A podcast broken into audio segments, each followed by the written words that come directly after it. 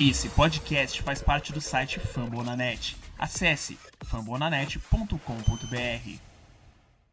O Ryan vai para a doutrinação!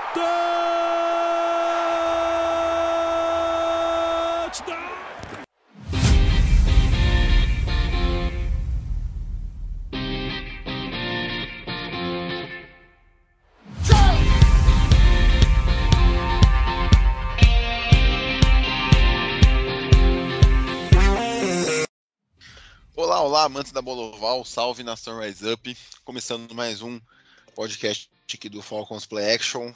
E entramos no mês de abril.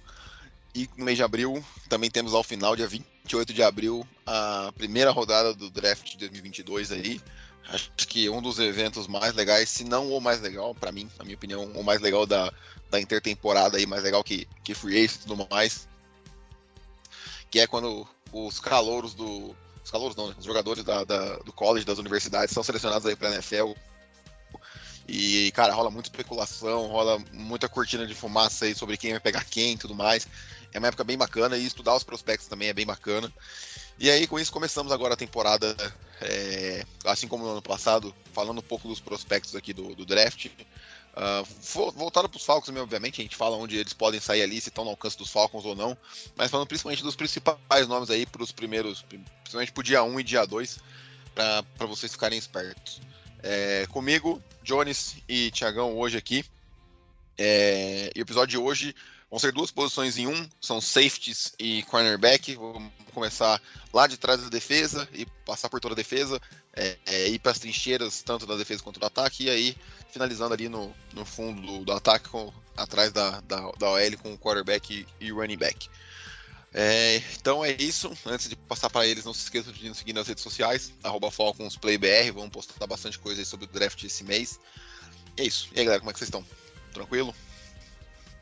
Fala, fala Vitão, fala Tiagão, fala pessoal. Bom, época boa aí para todo fã da NFL. É, preparação para o draft, o mês do draft chegou.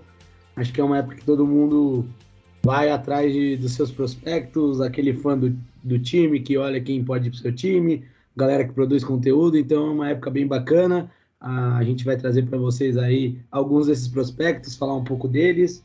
E para a torcida dos Falcons, ver se dentro de cada posição, alguma posição específica, a gente consegue trazer um nome aí para o nosso futuro. Mas é isso. Vamos aí falar hoje do, do fundo do campo lá na defesa e ver quem são os principais nomes dessa região do campo. Valeu, rapaziada, Vitão, Jones, todo mundo que está escutando a gente aí nessa época de draft, né?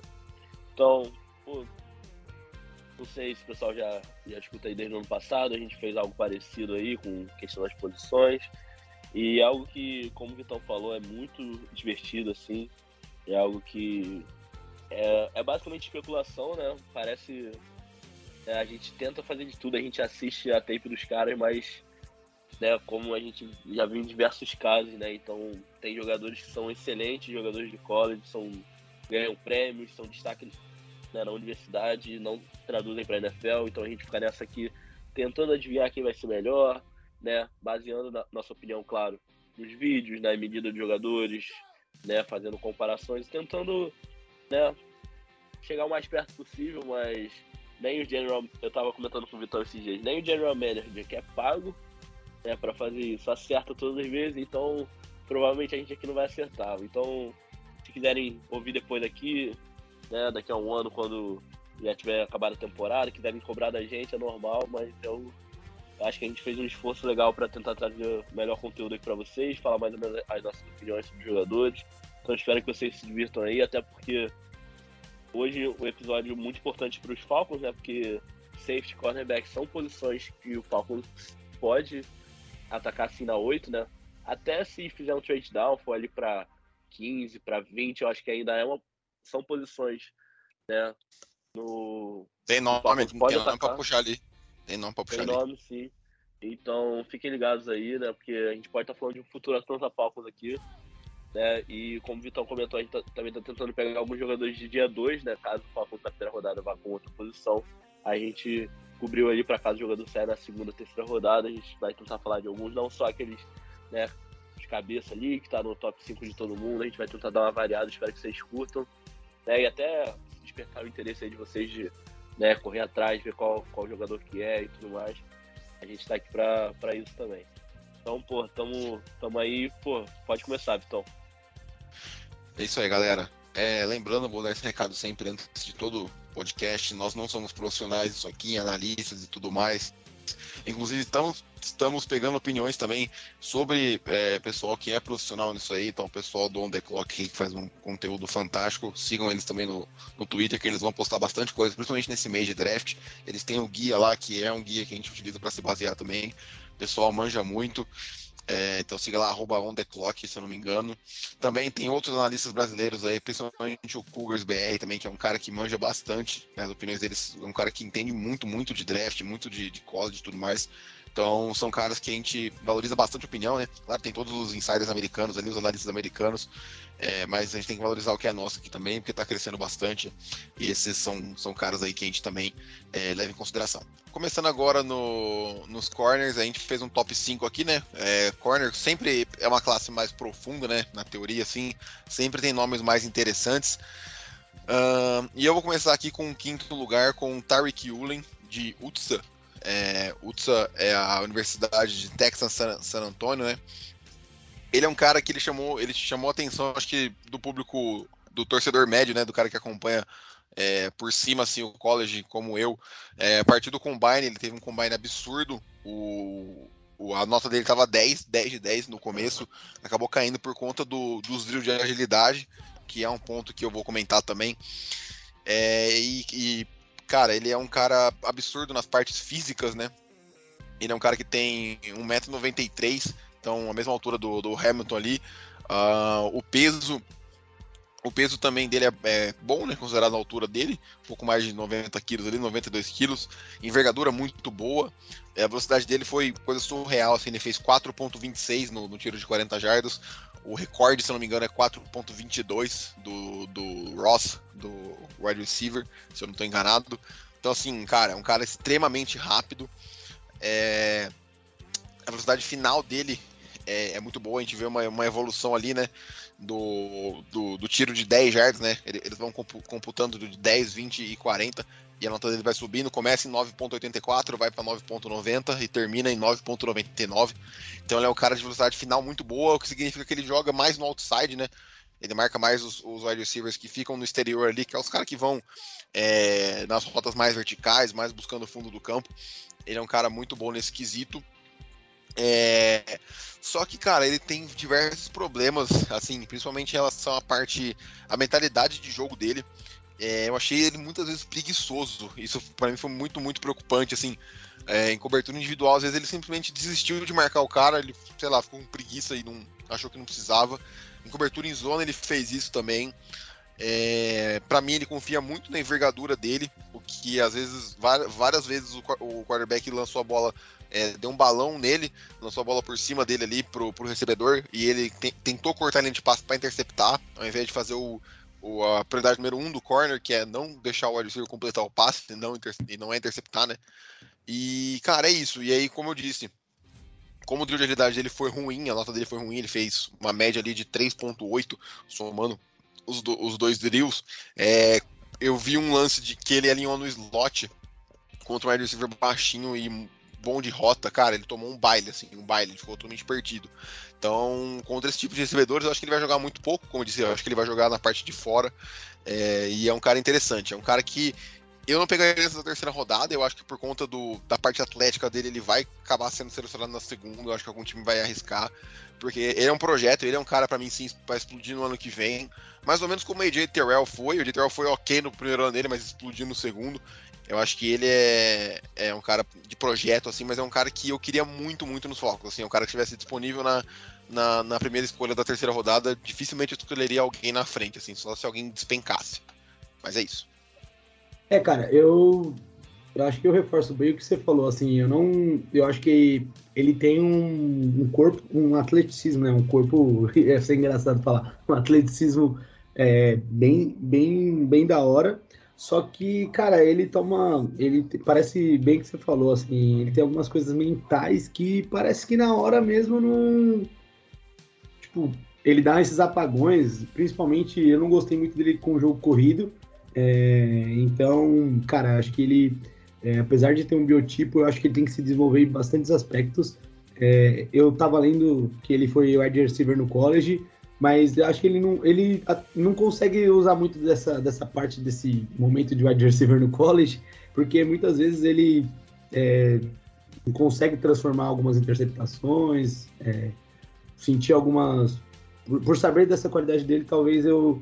É, teve um momento que eu acho que ele poderia ter feito uma interceptação ou outra, não chegou a competir. Eu vejo ele mais como um grande projeto mesmo, assim, no geral. Acho que ele precisa trabalhar trabalhar mais essa parte mental, essa algumas skill players dele, é, para ele se juntar com esse atleticismo, porque realmente ele é um cara de um físico interessante para a posição. E só que essa parte de habilidades, na minha visão, ele foi. Tá bem cru. É, então acho que ele vai ser o time que draftar ele realmente tem que ser um, na minha visão, tem que ser um time que já tem alguns corners mais interessantes e trabalhem bem em cima disso. Acho que essa é a minha visão sobre o Wallen. É, então, o, o Vitão falou da universidade dele, né, do Texas San Antonio. E é uma escola menor, né? Então, o nível de competição dele, né? Os quarterbacks e wide receivers que ele jogou contra, não são do mesmo nível de outros quarterbacks que a gente vai citar aqui, né? Bom ponto, e, bom ponto.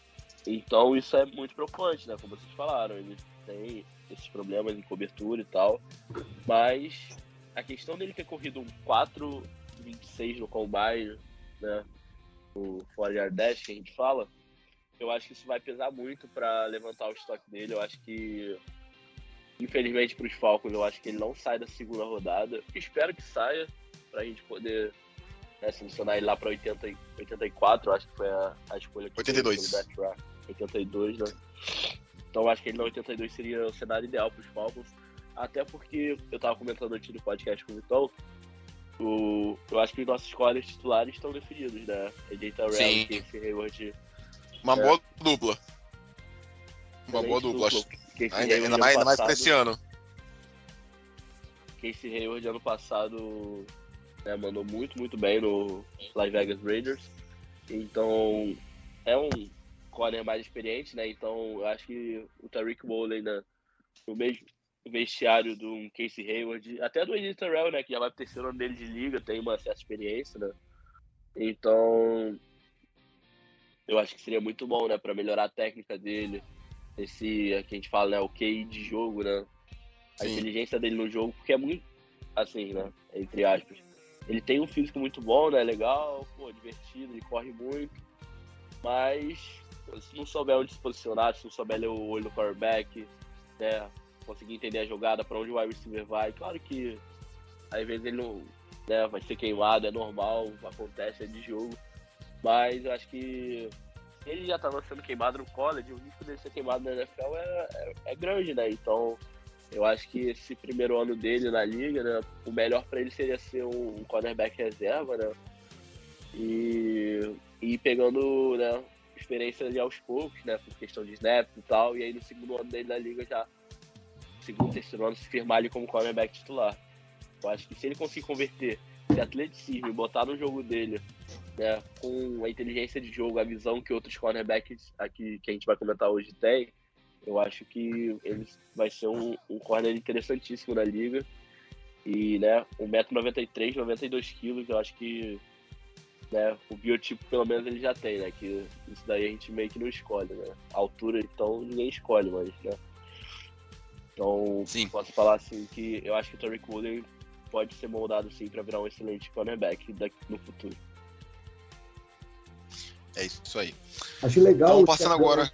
Acho legal é. só o Tiagão trazer rapidinho. É, isso claro. mesmo da faculdade pequena, né? Porque foi uma coisa que a gente viu até o ano passado. Lógico, são posições bem diferentes, mas com o Trey Lance, que era um prospecto que jogou contra uma universidade tipo, de segunda, segunda divisão. Segunda divisão, segunda né? divisão, sim, sim. É, então é, é, é, realmente é, foi bom até o Tiagão trazer isso pra gente, porque realmente às vezes a gente avalia os prospectos e tal, e a gente às vezes, muitas vezes no geral, acaba esquecendo, não se dando conta, e é um ponto muito interessante mesmo. É isso aí. É, então, passando aqui pro quarto colocado, é um cara que eu vi muito falar bem quando eu fui assistir a tape, pra mim não me chamou atenção, mas como eu disse, né? A gente não é profissional, tem talvez tenha alguns aspectos que o pessoal valorize, que para um torcedor comum não seja nada demais, que foi o Trent McDuffie, é, cornerback de Washington, um cara que saiu quatro estrelas do, do high school. E, cara, eu, eu personalmente tenho muita dificuldade em analisar é, corners que jogam em zona, né? Marcação em zona, então ele não tá acompanhando um único wide receiver, então você não consegue saber muito bem como é a parte de, dele de, de traquear né, o wide receiver, conseguir acompanhar ele, a fluidez dele e tudo mais. É, e na marcação em zona, é, até um, um, dado aqui que a gente pega do que o Underclock é, coloca no guia deles, ele teve uma taxa de somente 20% de coberturas main coverage, né? Que é homem a homem em 2021. Ou seja, é, quatro, quatro, a cada cinco jogadas, quatro eram de cobertura em zona. Então ele é um cara que foi, digamos assim, feito para isso, ele é um cara muito bom nesse quesito. É, não achei ele um cara alto, ele tem 1,80 e menos de 90 quilos, ele é 87 quilos. É, então é um cara que, para mim, provavelmente deve jogar no níquel, né, que a gente chama. Níquel é aquele corner que joga mais por dentro, marcando um, um wide receiver menor e mais ágil e tudo mais. Eu acho que é para onde ele deve transitar ali, eu acho que é onde ele deve ser melhor. É, eu eu acho que ele vai ter dificuldade contra wide receivers grandes, por exemplo, é, por ser um cara mais baixo e tudo mais. Ele é um cara que a envergadura preocupa bastante. Uh, o tamanho do braço dele é algo é, meio preocupante. E, cara, Uh, eu achei que nas coberturas em zona faltou um pouco de agressividade para ele, pelo que eu vi, assim. Eu achei que ele, ele, às vezes sentava na zona e via que tinha um cara perto dele ali, mas ele ficava tão focado em ler, tentar ler os olhos do quarterback para fazer interceptação que ele não se preocupava em cumprir a obrigação número um dele, que era é, marcar o, o, o recebedor né, mais próximo dele. Então, eu foi um cara que eu não, não gostei muito da, da, da do vídeo, da, do tape dele. É um cara novo, ele vai chegar com 21 anos no, no, draft. Então, acho que é um cara que pode sair cedo aí também. Acho que isso não vai ser um impeditivo. É, e é um cara que, por conta do baixo peso, né, baixa altura também, acaba sofrendo para taclear, principalmente o running back, aqueles caras mais troncudão assim, né? É, e também wide receivers maiores e tudo mais. Enfim, é um cara que não me agradou muito. É, e não vejo necessidade dos Falcons draftar um jogador como ele, assim, a não ser que ele despenque para uma terceira rodada. Acho que na segunda rodada, que é onde ele vai sair muito provavelmente, talvez até, até no final de primeira rodada, pelo que ele está sendo cotado, ele estava bem, bem cotado aí. É, é, isso, é um cara que não me agradou muito, não. É, igual você falou, é, é um cara que vai sofrer muito no main coverage. É, acho que, volto a citar exemplo, assim, é um cara que não precisa nem ir longe, talvez em, um, em caras mais experientes pegar um Sid Lamb da vida, uh, Chris Godwin, é, são caras que ali pode dar muito trabalho para ele, mas aí se a gente for levar, pegar, se ele for jogar, tipo, sei lá, na divisão dos Raiders, jogar contra o Adams da vida, é um cara que ali, se ficar no man-to-man, mano, muitos wide receivers vão conseguir ganhar dele. É, também, também acho que ele pode melhorar um pouco na zona dele, apesar de ser onde o jogo dele se camufla mais. É, também acho que em muitas situações, muito Tyrants podem se dar bem com eles, né? Acho que a gente, a gente às vezes se preocupa. Tyrant muitas vezes tem muito confronto, depende com linebackers, né? Mas tem alguns Tyrants que conseguem dar essa profundidade um pouco maior. Então eu vejo um Tyrant de estilo Pitts, que às vezes consegue ser um pouco mais rápido que, o, que a maioria dos bons Tyrants da liga. Mas no geral é ele é um cara que vai precisar trabalhar de algum jeito essa questão dele de enfrentar é, wide receivers é, sozinhos.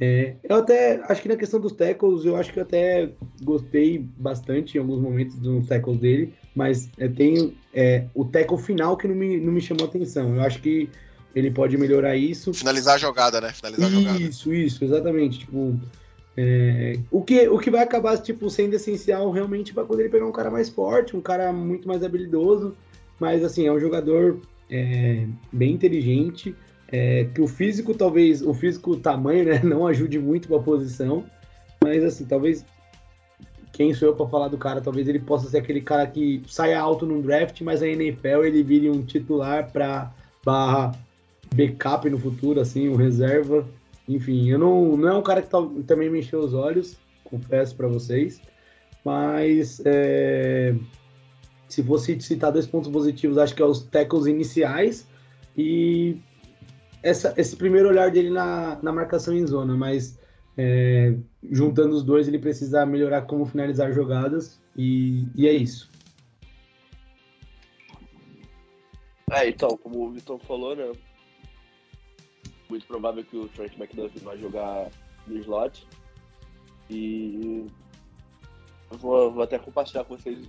Já tem um, deve ter um mês isso mais ou menos.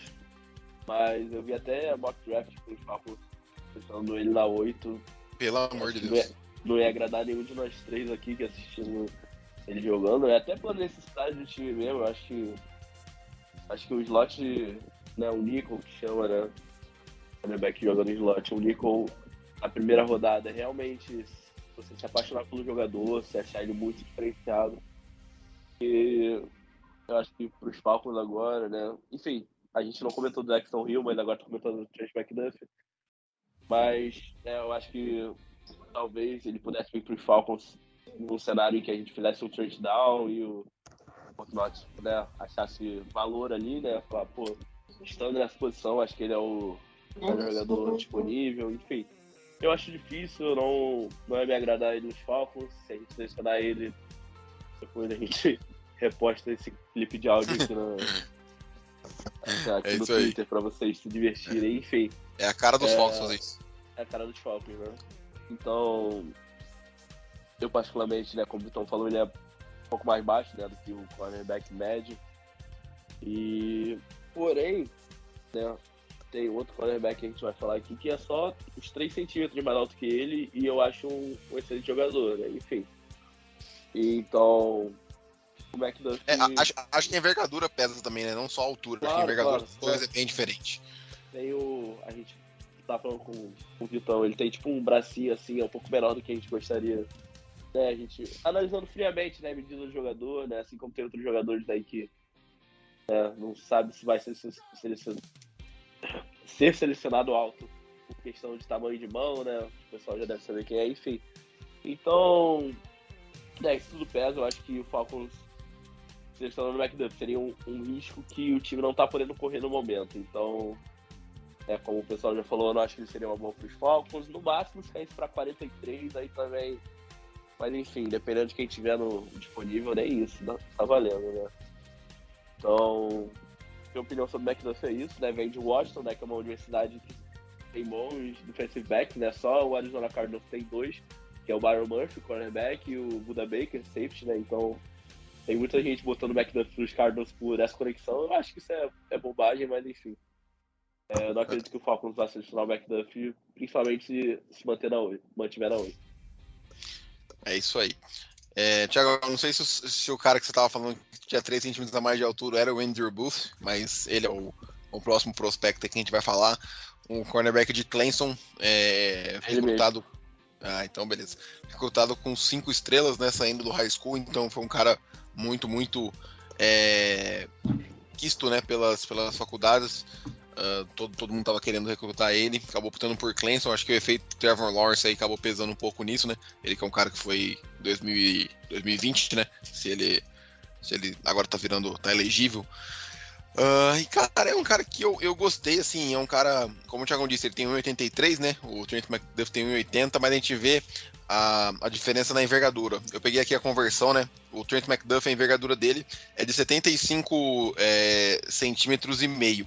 Já a do a do Andrew Booth são 80 centímetros. Então, assim, a gente pode parecer que 5 centímetros não faz diferença, mas, cara, né, nesse quesito de envergadura, pode ser a diferença entre desviar um passe e o passe ser completo pro recebedor, entre uma interceptação e um passe desviado. Enfim, é, são coisas, são métricas que pesam, porque se não pesasse, a- é, seriam coisas irrelevantes que nem, nem, nem seriam analisadas pelos, pelos scouts, pelos analistas de draft e tudo mais. É, é um cara rápido, achei. Achei que ele. é, a gente não tem muitas informações sobre a parte atlética dele. Ele é- é, acho que por lesão é, ele acabou não, não fazendo nada de combine ou pro day nem nada do tipo. Ah, ele, ele fez uma cirurgia de hernia de disco, é, que por isso que ele não, não participou. E talvez isso afete um pouco o estoque dele, talvez o pessoal queira que quisesse confirmar, né? Acho, acho que o pessoal se importa muito com essas, com essas, com esses testes, né? com esses drills que o pessoal faz. Para mim é o melhor cara que eu vi no jogo terrestre. É um cara muito bom apoiando, é o cara que consegue se desvencilhar mais rápido ali dos, dos bloqueios e tacleia muito bem. Acho que isso é um ponto a ser valorizado por ele. Uh, eu não, não fui muito fã do jogo dele em, em zona. É, para mim foi melhor que o do Trent McDuff, sem dúvida, mas não achei nada absurdo assim. Achei que ele tem um certo instinto, mas achei que ele hesita um pouco algumas vezes. Uh, ele também teve lesões, a única, a única temporada inteira dele como titular foi em 2021. É, ele teve lesões musculares, é, além da cirurgia de hernia, né, que eu, que eu comentei. Então é isso, cara. Eu acho que é um cara para final de primeira rodada ali não deve estar no alcance dos Falcons. Mas se caísse para começo de segunda rodada, não é um cara que eu acharia péssimo escolhendo a 43, não. Dependendo de quem estiver disponível, eu daria prioridade para wide receiver, por exemplo. Mas, enfim, é um cara que, que eu achei interessante. Só acho que não vai, não vai estar no alcance dos, dos Falcons. É, o Wendell Buff Jr., eu também achei, eu gostei principalmente, é, às vezes eu não penso mais num corner como o cara que vai marcar mais lá no fundo, às vezes, é tipo, principalmente, às vezes eu imagino que muitos safeties na minha cabeça, né, principalmente de jogador de Madden, muito safety que faz aquela função de pressionar o box, mas eu gostei muitas vezes de, de ver como ele ele é bom ali agindo naquela área é, perto do box, é, principalmente para ajudar no jogo corrido, é, gostei nisso nele. É, diferente do, do McDuff que a gente falou agora há pouco, eu acho que ele é, tem um pouco mais de facilidade para encarar o man-to-man. É, acho que é uma qualidade que, até por ser novo, ele pode aprimorar, mas eu acho que ele já chega com é, esse quesito bem melhor. E, cara, é, gostei do jeito que ele, que ele finaliza jogadas. Acho que ele é, tem, tem um bom tackle final. E no geral, assim, a minha preocupação com ele realmente é, é mais essa hernia, né? A gente sabe que hernia nunca é uma coisa fácil. Lógico, um cara que tá um atleta, provavelmente vão ter scouts, vão ter médicos dos times que vão tratar isso. Que nem o Vitor falou, às vezes ele pode cair por causa da lesão. Um time aposta no projeto de jogador que tem ali, e aí ele trata, mas realmente é uma. O que mais me incomoda é, é ver como que essa lesão pode impactar nele e é isso, acho que melhorar um pouco mais também, como você citou, vocês estão muito bem, o, o, o jogo de zona dele, apesar de muitas vezes você, você conseguir ver que ele sabe identificar a jogada do, do QB, mas especialmente uhum. muitas vezes quando ele tá em zona, ele acho que para mim é a pior parte do jogo dele, assim, acho que ele é muito bom correndo, muito bom no man-to-man, mas é bom correndo, não, bom parando corridas, né? Faz um main coverage muito bem, mas acho que é, esse é essa questão da cirurgia mesmo, da hérnia, é, não, não foi a, não, não sei se é uma coisa que já está mais se, é, se firmando para ele. Os reportes dizem que ele vai, ele vai ficar pronto para o training camp, ele vai tá, já vai estar tá disponível para o training camp, mas assim, né, cirurgia é uma... de hérnia não, não, é um negócio tão simples, né, assim. É, com certeza. Então acho que assim, é, se essa hérnia não impactar muito na carreira dele, é, ao longo dos Mas anos. Eu, eu, acho que pode afetar o estoque dele. Eu acho que pode afetar ah, o estoque não, dele. Com certeza, com certeza. Mas é, é, aí acho que é onde entra o que você falou. Dependendo do quanto ele cair, um time, sei lá, desses que estão mais prontos hoje, que pegam mais final de rounds. Sim, sim. Acho que podem ver um projeto ali e, e pegar um cara. Tipo. Então, acho que para mim o meu medo é só a hérnia, como no geral. Lógico, se para uma pessoa comum às vezes afeta, um atleta que às vezes tem muito acompanhamento, é melhor redobrar o cuidado, ainda mais na NFL, que é um jogo que você tá pulando, você tá batendo físico com físico. E então é isso. Acho que é, é os meus pontos a mais tomar cuidado mesmo essa questão dele com a hérnia e na cobertura, na jogando em cobertura mesmo. Acho que no resto é um prospecto que, que me chama atenção, sim. É, então, eu acho que eu assisti até mais do Andrew Booth do que de outros quarterbacks. Eu gostei muito, muito mesmo do jogo dele. É... Coisas que eu observei assim, né? A gente assistindo tape, né? A gente vê basicamente um time atacando, né? E Clemson defendendo. E é difícil achar a jogada dele, porque os quarterbacks geralmente estão lançando no outro lado do campo ou no meio, entendeu? O lado dele no campo raramente está sendo, tipo, recebe algum alvo, né? Então, isso mostra né, o instinto já do, do quarterback de evitar lançar pro lado dele no campo. E, até, e, né, enquanto lança, não. Né, mais vezes do que não ele, ele consegue evitar jogado, ou receiver não consegue receber, enfim. Então eu gostei bastante dele. Eu acho que, né, botando o negócio de lesão de lado, eu acho que ele tem a capacidade para ser um, um lockdown, né? Um lockdown corner, que a gente fala que é. Que é isso mesmo, a bola na direção dele. É o que o AJ Terrell é, na minha opinião. Então, uhum. claro que eu não acho que. Que, é, que veio de Clemson também, né? Que veio de Clemson também. Bom. Sim. Nossa, eu nem tinha feito conexão. Enfim, eu acho que eu acho que ele tem esse potencial, né? Eu não acho que ele já seja. Acho que no college ele foi, mas como eu disse algumas vezes durante esse podcast, vou continuar frisando. É, uma coisa é marcar wide receiver de college, outra coisa é marcar wide receiver profissional da NFL. O AJ Terrell, college mesmo, o último jogo dele foi péssimo, porque ele marcou o Jamar Chase, que já era um profissional naquela época, né? E vamos concordar que o Jamar Chase hoje, para mim, é top 5 de wide receiver da liga, mas esse o debate não é esse, enfim. Ele é muito inteligente lendo as jogadas. É, eu comentei antes da gravação, vou falar aqui. Ele. Jogadas de screen, para quem não sabe, screen é basicamente o passe que o quarterback lança na lateral, assim, né? O wide receiver, o running back sai correndo em linha reta. E quando né, o wide receiver, o running back recebia o screen, o Andy Ruby já estava lá pronto pro tackle, então isso aconteceu mais de uma jogada, né? Não tô pegando uma jogada isolada e botando como característica. Várias jogadas que você vê a tentativa de screen e perda de 5, 4 jardas, 2 jardas, porque não tinha para onde ir, porque o Andrew já sabia o que ia acontecer e já tava lá para fazer o teco. Então, isso me chamou é, A reação dele atenção. é muito boa. A ele é muito, é muito, muito inteligente, então isso já ajuda, né? Com aquilo que a gente falou. O Tariq Woolen, eu acho que não tem esse, tem esse senso, entendeu? Então o Andy Roof vindo para a liga já, já com, com, esse QI de jogo um pouco mais alto, e para mim é interessante. É, tem até jogada que ele ajuda em blitz, isso realmente eu só vi uma, mas eu gostei assim, ele, ele vindo do, né, do canto da linha defensiva. E eu anotei o jogo aqui porque eu acho que todo mundo tem que ver essa jogada. É uma interceptação dele contra Virginia Tech, em que a interceptação dele lembra muito aquela recepção do Odell Beckham Jr. atrás da cabeça. É uma interpretação maravilhosa, assim, muita coisa. Claro que não é no mesmo nível do Odell, mas lembra. Quem, quem vê assim na hora, aquela jogada vem em mente. Então, acho que vocês sabem ao que eu estou me referindo, né? Se não, vão ver essas duas jogadas, né? Recepção do Odell Beckham contra o Dallas em 2014 e interceptação do Andrew Murphy contra a Virginia Tech, né? Acredito que foi ano passado, assim, 2021. Então, para mim, assim, eu gostaria muito dele nos Falcons, porém, eu acho que na 8 seria muito caro. Muito caro. Sim. Então, assim, a gente, por exemplo, descendo no draft, trocando com os Steelers e ficando ali na posição 20, para mim seria um cenário perfeito trazer o Andrew Wolf. Até porque o Casey Hayward, por mais que eu, eu gosto muito dele como jogador, a gente não pode negar que ele já tá numa idade mais avançada e é bem possível dele se aposentar, né, depois do último ano dele nos Falcons. Então não. Sim, o Thiagão, só um, só um ponto de interceptação dele contra a Virginia de 2020. Então, contra a Virginia Tech. Então, Isso. É uma jogada assim, muito, muito bonita. Eu acho que. Ah, foi no college, mas ainda assim, cara, eu acho que é a habilidade ah, que. Ah, mas que vai, é, vai eu, acho, eu acho que não tem muito a ver com college, não. É, eu acho que, pô, acho que isso é um instinto absurdo. É o que eu tô vendo aqui agora. É surreal. É, é surreal, né? Então. É, então, eu gostaria muito de Murphy nos Falcons. Eu acho que ele é o 8 rap pesado. Eu acho que, tipo assim, teria que ser uma combinação.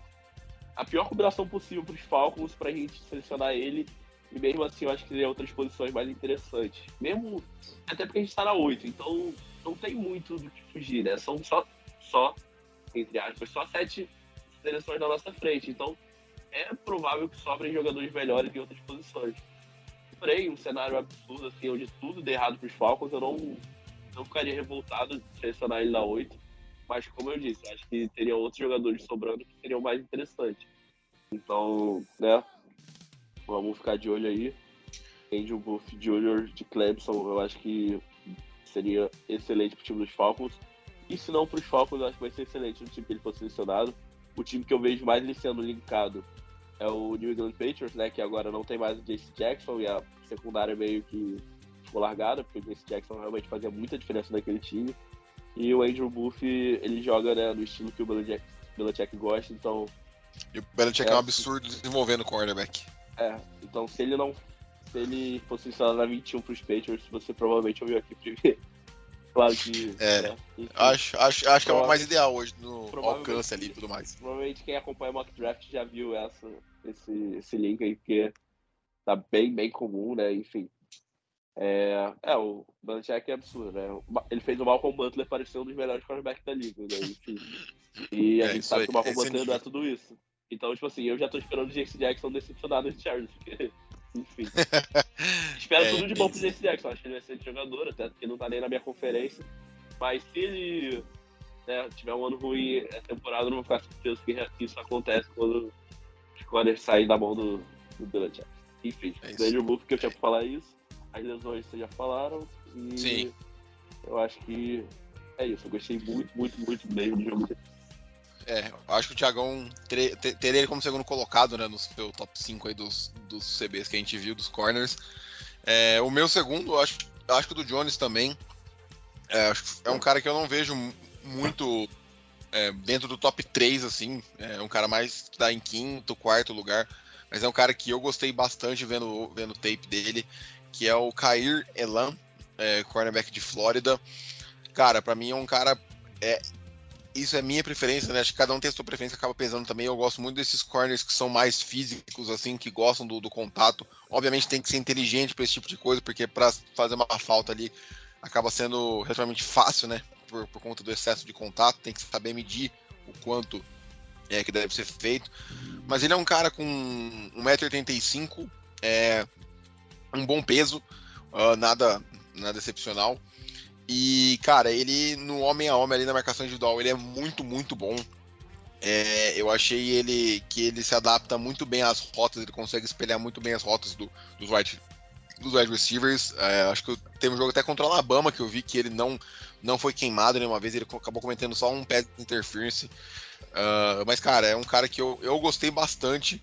É, eu acho que ele vai ser na primeira rodada também, provavelmente pro final ali, é onde tá o, o estoque dele é, mais ou menos. Uh, mas, cara, é um cara que, que me agradou bastante. No jogo terrestre, eu, ach, eu achei que ele pode melhorar um pouco, mas a gente sabe que cornerback tem bastante preguiça de, de ajudar no, no, no, jogo terrestre, né? Uh, eu achei ele muito bom na, nas reações também. Eu vi ele cortar uns 3, 4 passes. É... Então, cara, é um cara que me agradou demais. Também é um cara que se caísse para a segunda rodada não, não sei se, se seria possível. É, ele teve uma lesão no joelho em 2021 que fez ele perder três jogos ali, então lesão no joelho é uma coisa que sempre chama atenção, né, negativamente, digamos assim. Pode ser, pode ser que ele caia, então a gente vê aí dois prospectos muito interessantes para final de primeiro round, né, para meio para final de primeiro round ali, como o Andrew Booth e o Kair Elan. Podendo cair para o segundo round, é um cara que eu gostaria bastante nos Falcons se sobrasse na 43. Uh, ah, e é isso, é um cara que veio recruta quatro estrelas do, do college, Uh, eu acho que seria um cara bem interessante, é um cara que eu gostei bastante do, do, do que eu vi.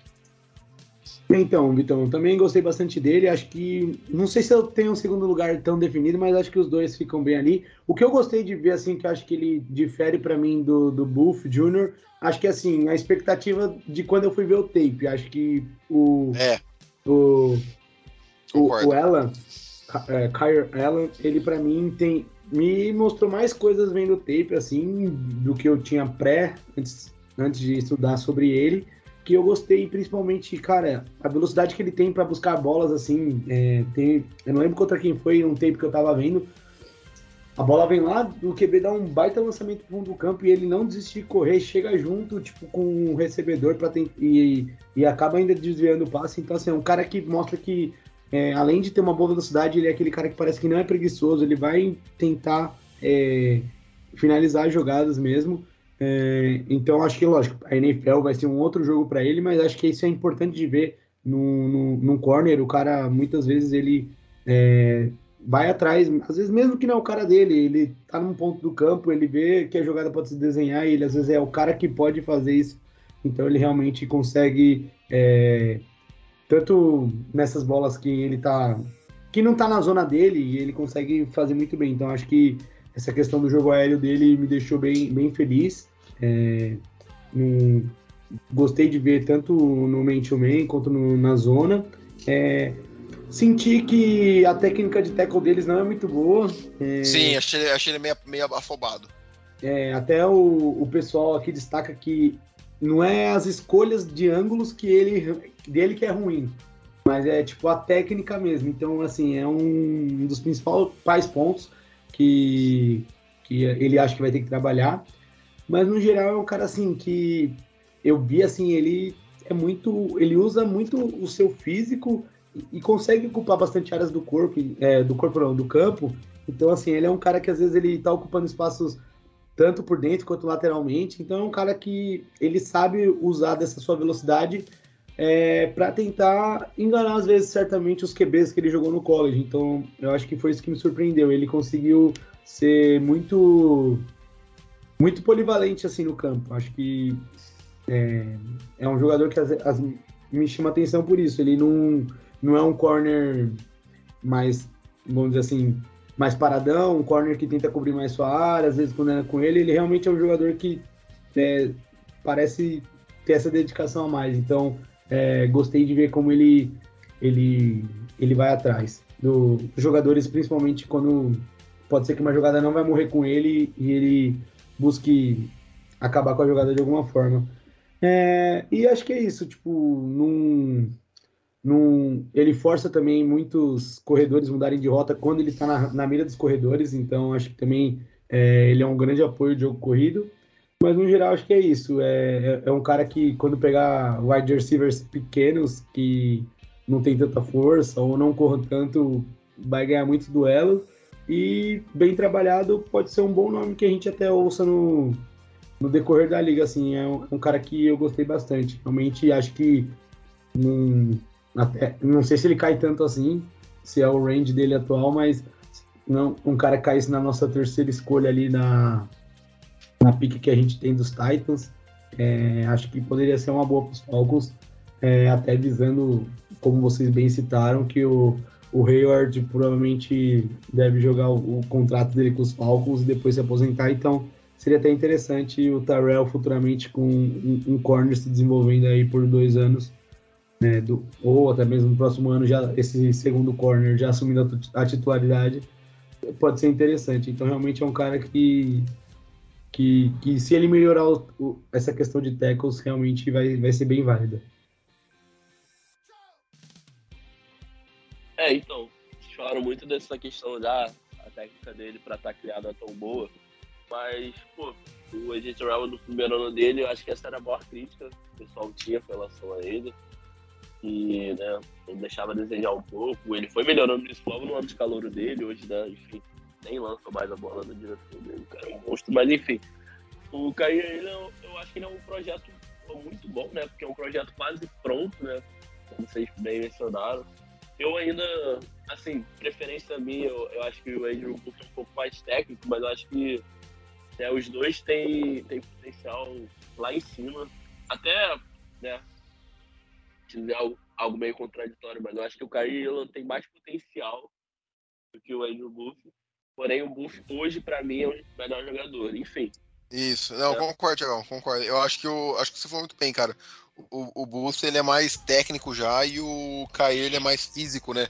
Então, mas eu concordo bastante. Acho que faz sentido as duas, as duas afirmações aí. Mas é, a questão do Kyrie, eu acho que ele não chega os Falcons a 43. E mesmo que chegasse, eu não sei se seria a melhor opção. Pelo que a gente falou, né? O grupo de cornerbacks está pronto, entre aspas. Ele seria uma peça de. Né? Enfim, seria uma escolha mais olhando para o futuro, o que não é ruim, tendo em vista que a gente está numa reconstrução, né? Uhum. Mas eu não, não vejo ele chegando a 43, eu acho que ele sai antes, porque o corner é uma posição super valorizada. Então, né, Porém, no ano passado foi essa de Samuel Jr. foi até 47 para os Chargers. Era um jogador que eu teria gostado bastante dos Falcons terem selecionado no lugar do time, mas, mas vou evitar continuar falando desse tópico, mas a questão do Kyrie eu acho que no geral o jogo dele é bem completo, né, com a dessa questão do teco. Eu acho que ele já chega para ser cornerback 2, 3 ali de algum time. E, assim, é, pelo que eu vi, eu acho que ele tem capacidade até para jogar no slot, mas acho que não seria o melhor lugar dele na defesa. Acho que seria mesmo questão de pô, necessidade, o time tá precisando, o técnico quer testar uma coisa diferente, mas eu acho que o melhor lugar dele é, é na, na, lateral do campo, é o outside que a gente chama.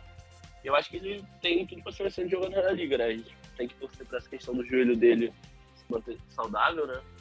Mas uhum. eu acho que se sobrar 58, os Falcons têm que selecionar sem nem pensar duas vezes. Né? Ah, não, Porém, aí... não chega, não chega. Acho que não, nem 46 já... chega. Eu acho que nenhum dos dois também chega. É, Parça de faculdade do Kyle Pitts.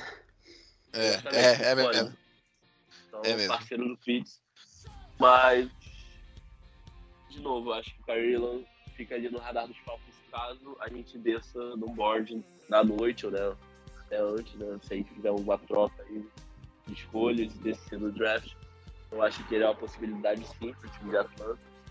E não seria, assim, acho que não seria a pior escolha. Claro que, de novo, tem que analisar o board. Tem, né, mas eu, eu gostei do Kyrie, não, achei ele, achei ele ruim não. Só gostei mais do jogo da Angel Booth mesmo. Sim. Uh, cara, é isso. E aí o, o primeiro colocado, acho que é, surgiu como surpresa, né? É, devido ao sexto nome que a gente vai comentar depois, a gente vai explicar o porquê que ele ficou fora do ranking, mas acho que quem acompanha um pouquinho aí deve saber o porquê. Mas, cara, o primeiro colocado é o Sauce Gardner, né? É o Armad Sauce Gardner. E, cara, eu, eu fui criando muita expectativa no, no tape dele e, e o cara não decepcionou.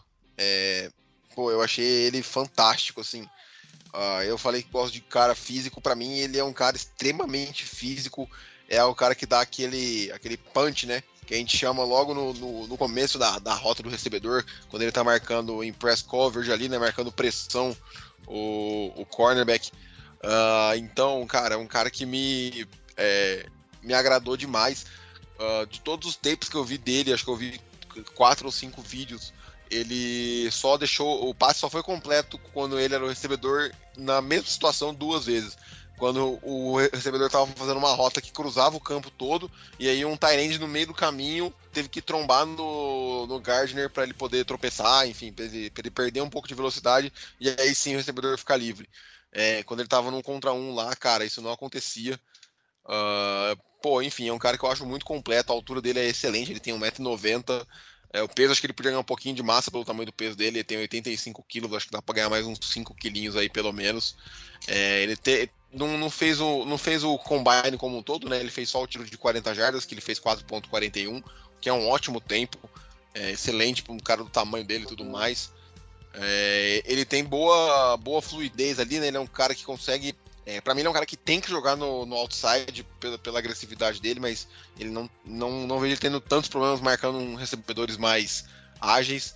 É, para mim, o problema dele fica ali no jogo terrestre, por, por, por conta do peso. Praticamente qualquer wide receiver consegue bloquear ele muito bem. Ele tem meio dificuldade para se desvencilhar. Uh, ele foi pouco utilizado em blitz também, acho que por conta disso, né? Acho que se qualquer cara de linha ofensiva barrar ele, fica muito difícil dele passar. Uh, mas, enfim, não, eu pelo menos não estou olhando para isso quando estou buscando um corner. É, acho que isso aí seria um complemento. Eu acho que o principal que é marcar os recebedores ele faz com, com excelência. Enfim, cara, é um cara que eu gostei muito. É um cara que eu, não, antes de olhar a tape, não estava nem cogitando na 8, não achava uma boa escolha gastar uma pick top 10 no corner número 2, né? Mas é que, cara, é complicado por causa da chegada do Hayward, mas é um cara que eu acho que valeria a pena, principalmente visando o futuro ali. Uh, acho que se nenhum Edge que a gente goste, que a gente não, né, que o Fontenot goste esteja disponível, eu acho que é um cara que vale mais a pena do que gastar num tackle, por exemplo, na minha, na minha visão. Acho que, acho que seria mais, mais complicado achar um, um corner de elite no mercado ano que vem, é, ou em outro draft, do que achar um cara de linha ofensiva. Mas, enfim, cara, é um cara que eu gostei bastante e, é, dependendo de quem tiver disponível na board na 8, caso os Falcons puxem o gatilho, eu vou entender 100%. É, ele é um cara que chega com 22 anos na liga aí, então não chega é, é, com idade avançada nem nada do tipo. É um cara que me agradou bastante. Nossa, realmente, ele, ele se prova muito bem nos tapes. É, uma coisa assim, acho que, é, não sei se vocês concordam, mas é uma coisa mais minha, acho que é, ele talvez não ganhe um pouquinho mais de massa, mas nada que prejudique o jogo dele atualmente. É, Mas no geral é isso, ele faz interceptações muito. É, ele consegue fazer interceptações limpas, ele consegue jogar muito, muito bem. E ainda assim é, ser um cara que realmente se prova porque ele tá tão alto no board. E é curioso, porque é, na defesa de Cincinnati, cara, ele jogou mais de mil snaps. Em nenhum desses mil snaps ele sofreu um touchdown é, por causa dele. E na temporada passada, o passe mais longo, 13 jardas, o passe mais longo completado contra ele é muita loucura. Então, tipo. Muito, cara, absurdo esses números. Absurdo. Imagina, ele jogou. Não me lembro agora se ele jogou contra Alabama ou contra Georgia, mas enfim, cara, ele pegou dois ataques bons. Ele, ele jogou contra Alabama na semifinal do college. Então, exatamente. Alabama, que sempre é conhecido por ter muitos ataques. É, então, bons ataques, né? Então, cara, é um jogador realmente que ele se prova, ele se prova vendo as tapes, é, e quem acompanha o college há mais tempo tem, tem mais propriedade para concordar com a gente, mas é um cara que eu vejo assim, vai usar muito seu biotipo, ele um biotipo que impressiona por ser um jogador de college, acho que ele já vem com essa parte muito de vantagem, acho que talvez de todos que a gente olhou de corners, assim, é o que o biotipo eu vejo assim mais pronto para NFL. E, cara, realmente ele vem. Ele vem, acho que, para ser um corner bom, assim, na liga. Assim, num, tô, tô com Hoje reforçou muito, assim. Eu já, eu já li algumas coisas dele, mas hoje acho que reforçou que ele pode ser um cara que a liga, tipo, seja um grande nome da liga daqui uns anos e é, entendo realmente. E é, um cara que, e é um cara que causa impacto imediato já, né? Também. Sim, é, vamos dizer, vamos dizer assim, é, por mais que a gente tenha o Tarell como um, eu acho que hoje, cara, é, ele chegando aqui, é, se ele chegasse nos Falcons hoje, é, eu não duvidaria muito, muita coisa o Falcons jogar em muitos momentos com o Hayward, ele e o, e o Tarell Sem juntos, dúvida. porque Dá Jogando uma formação mais leve, né? Com mais corners. Isso, sim, porque até porque a gente acabou de perder um dos nossos titulares de linebacker, que às vezes a gente podia. Então, às vezes, para não comprometer tanto o Deon Jones e o Michael Walker, às vezes você reforça um pouco mais o fundo do campo. Então, às vezes não pressiona tanto o QB adversário, enfim. Mas é uma variação que pode acontecer. É... Mas não, e também, só interrompendo, Não, a, gente que- perdeu, a, gente, a gente perdeu o nosso corner número 2, né? O Fábio Moreau não, não renovou, nem nada do tipo que eu, que eu me lembre. Eu acho que foi uma perda que foi mais um ganho, né? Que isso, Vitão? Aí você Eu vai. acho que perder o Fábio Moron foi um. Isso aí, Não, isso aí na minha terra se chama reforço. Não, É, beleza, foi- mas querendo ou não, a gente perdeu o nosso número 2, cara. Ah, sim, Tem sim. que renovar com ele, por motivos de. né, Isso. Baixa Motivo de mal, mal como diria o RH. como diria o RH. é isso aí.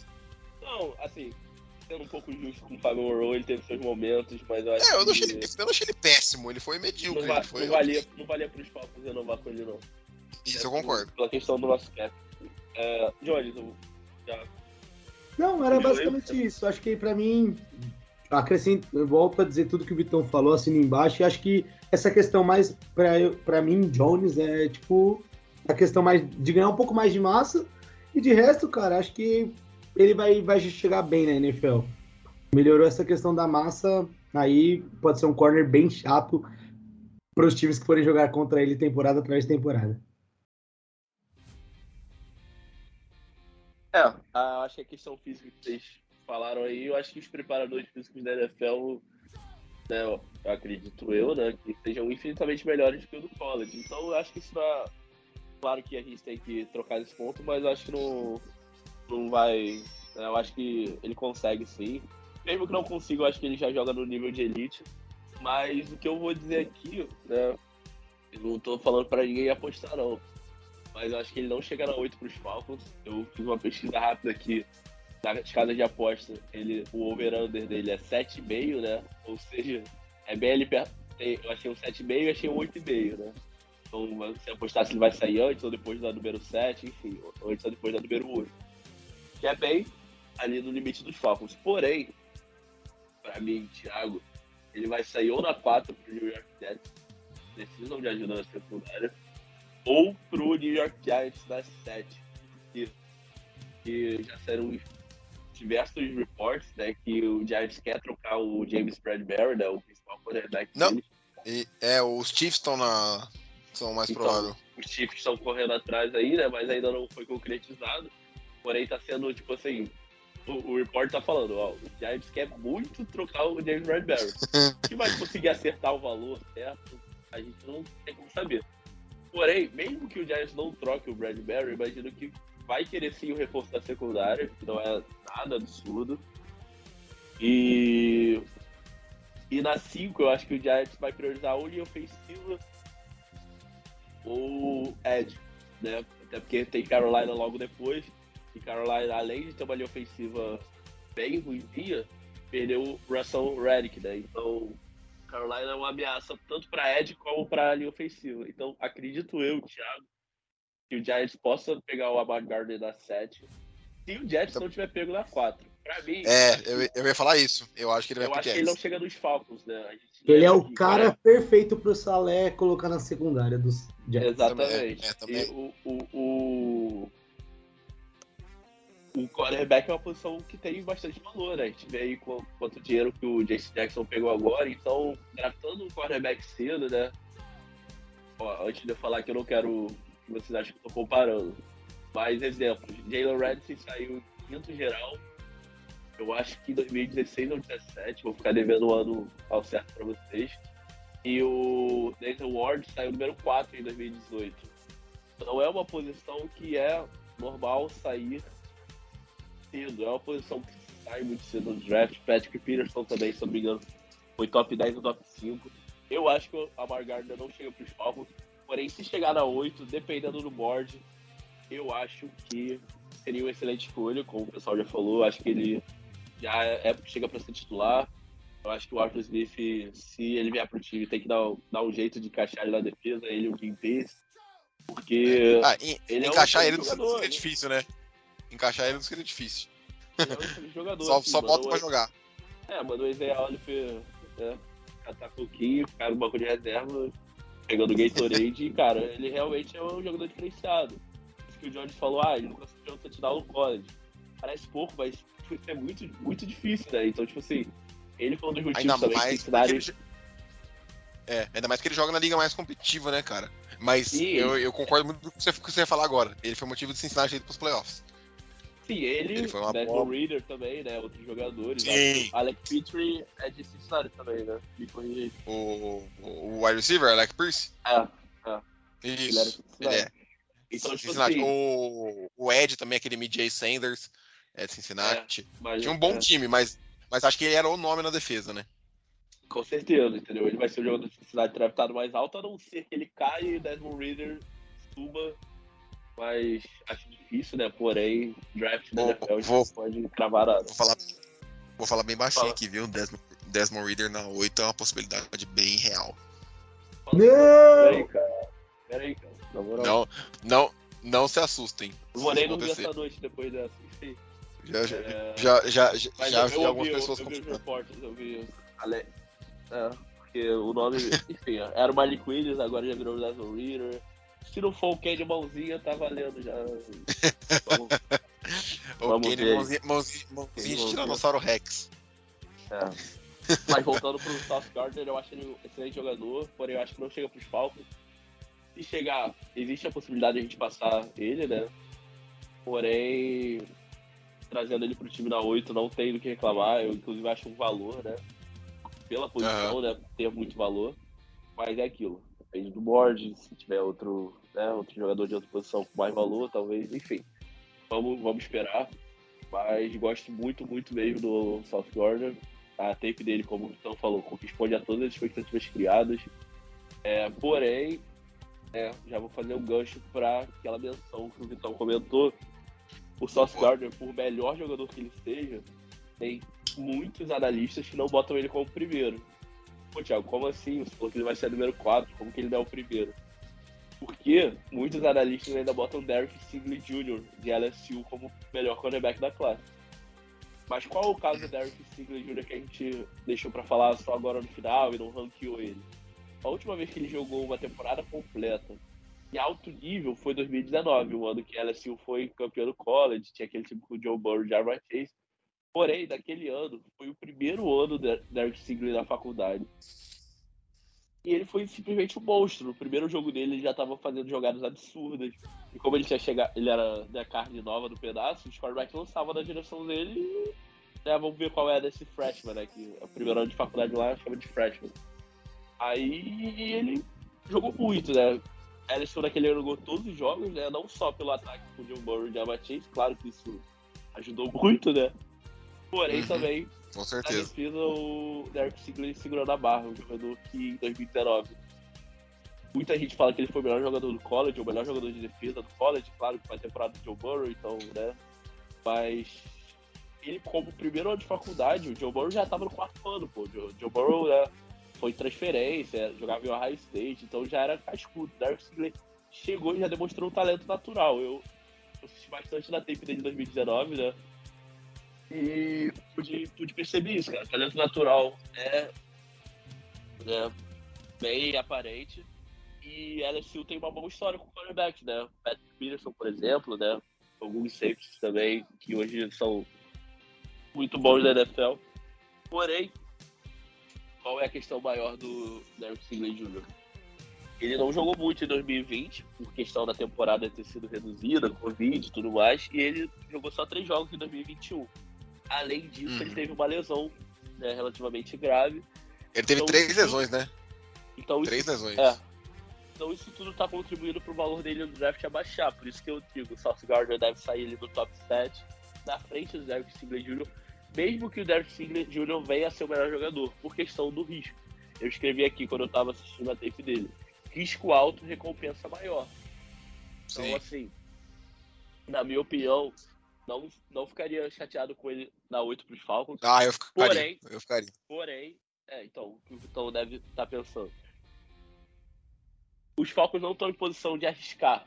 Isso, não tô- Não exatamente. estão em posição de, tipo, pegar um jogador, talvez. E A gente tem que ir nos jogadores certos, assim, que não tenha. É, É a menor possibilidade de dar, de dar erro.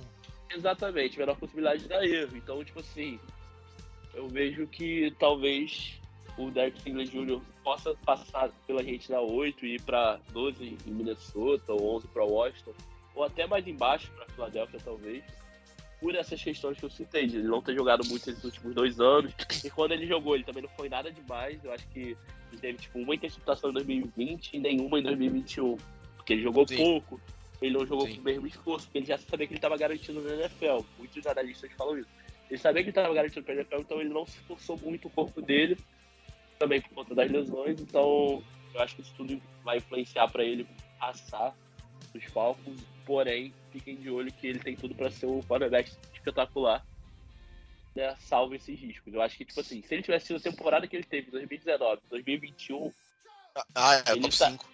estaria pra é, top 5, top 3, porque ele é realmente sensacional, a tape dele em 2019 é um absurdo. E, então, assim, queria até ter visto mais, né? Porém, a gente não trabalha com isso, então a gente não, não dá pra tirar esse tempo todo, né? Enfim. Mas eu queria ter assistido até mais Derek Stingley, porque é muito, muito bom de ver ele, assim, eu acho que ele. Eu acho que, assim, né, salvo lesões e tudo mais, ele tá pronto pra liga. Em 2019 ele estaria pronto pra liga, então, enfim. É isso. É isso que eu tenho pra dizer do Derek Singler. Eu não sei quanto o pessoal assistiu dele, que vocês têm alguma coisa pra acrescentar, mas né, eu gosto muito dele. Não sei se eu botaria ele acima do Sauce Gardner, mas é aquilo. Então é, é muito difícil comparar. Então, pra eu não, não ter que decidir entre Uhum. dois, eu vou usar isso tipo, pra me salvar dessa. Sim, sim. É, cara, eu acho que essa situação da lesão acaba prejudicando muito a comparação, né? Mas acho que você falou tudo, só passando alguns números aí, né? Acho que e um ponto fraco dele seria a parte de tackles. É, ele tem uma taxa meio alta de, de erro de, de tackles.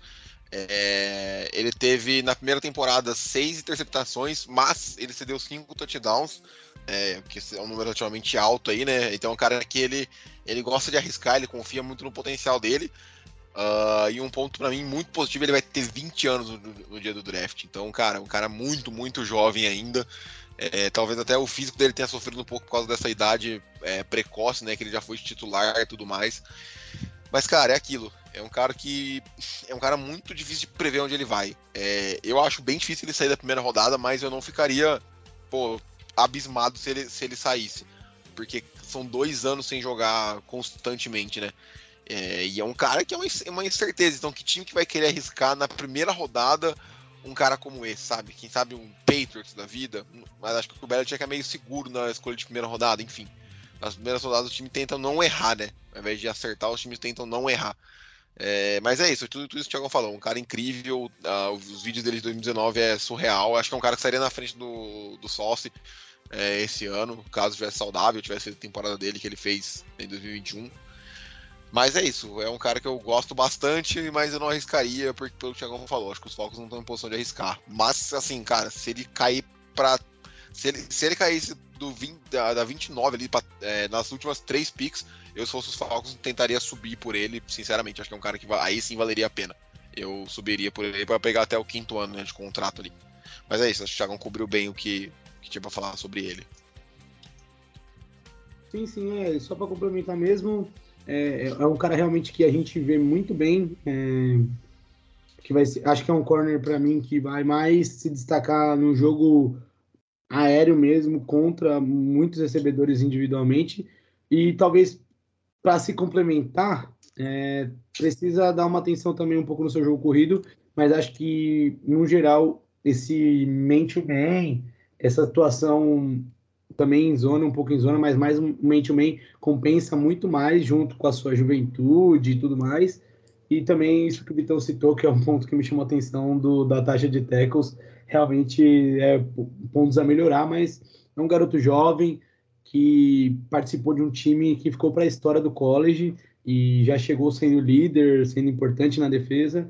Então, que esses dois anos não afetem tanto, talvez essa primeira temporada a gente possa ver ele um pouco mais solto, mas eu acredito que é um cara que, com um ano de NFL, depois ali como um segundo anista, terceiro anista, é, tem tudo para ter uma carreira muito boa também. Então é um cara que, é, não sei qual dos dois citou a frase aí, é, é risco. É o Thiagão. Alto risco, uma recompensa maior ainda. Isso, exatamente. Então acho que é, é, é a frase que, para quem vai selecionar o Stingley, acho que é isso aí mesmo. É, uh, cara, então é isso. Uh, ficou um pouquinho longo esse, esse podcast, mas foi, foi bem interessante. Deu para falar bastante sobre os prospectos. Estamos apenas começando. Cara, agradecer demais ao Jones e o Thiagão aí. A gente sabe o trabalho que dá. Uh, falar disso aqui, analisar e tudo mais, mas é uma coisa que acho que a gente, todo, todo mundo aqui gosta de fazer. É, não faz de obrigação nem nada do tipo, mas agradecer aí o tempo é, dedicado. Nós estamos aqui no domingão à noite, quando poderia estar com a família gravando. Então é isso. Agradecer aí vocês dois pela presença e nos vemos no, no próximo podcast aí. É, também queria agradecer a participação aí do, de vocês dois. É sempre bom essa parte a gente estudar. É como eu digo, não é um aprendizado só para a gente, é uma forma de expressar, matar a saudade da NFL trazer um pouco para vocês, como o Vitão falou no começo, é sempre bom reforçar que a gente não é especialista, a gente não ganha vida com isso, somos só fanáticos pela NFL, torcedores dos Falcons, que estão aqui trazendo um pouco do, da nossa visão para vocês. Espero que vocês curtam esse podcast, os próximos sobre o draft, e que de alguma forma esses podcasts façam vocês estarem mais preparados para primeiro, segundo e é, talvez alguns nomes de terceiro dia do draft. Então é isso, obrigado pela presença dos dois, para vocês e tamo junto. Valeu, rapaziada. Queria agradecer mais uma vez aí, tá podendo gravar com vocês. Pô, realmente, como o Tom falou, é, demanda um tempo da gente que às vezes a gente não tem, a gente cria tempo né, para fazer isso. Então, Sim. obrigado a todo mundo que está escutando, todo mundo que aprecia nosso trabalho, quem quiser também né, dar sua opinião lá no Twitter, falar o que achou, o que discordou e tudo mais. Fique à vontade, a gente está aí por vocês e obrigadão mais uma vez aí. Viu? É isso aí, galera. Obrigado pela audiência. Como eu disse, estamos só começando esse mês aí. Vamos falar de todos, todas as posições. E é isso, aproveitem aí. O draft está chegando. Estamos, estamos a 25 dias do draft. Logo menos está aí. É, vai ter muita, muita cortina de fumaça nesse meio tempo, mas vamos aproveitar que é, uma, é um, acho que é um dos meses mais divertidos da, da NFL aí. Obrigado pela audiência de todo mundo. Um abraço e tchau.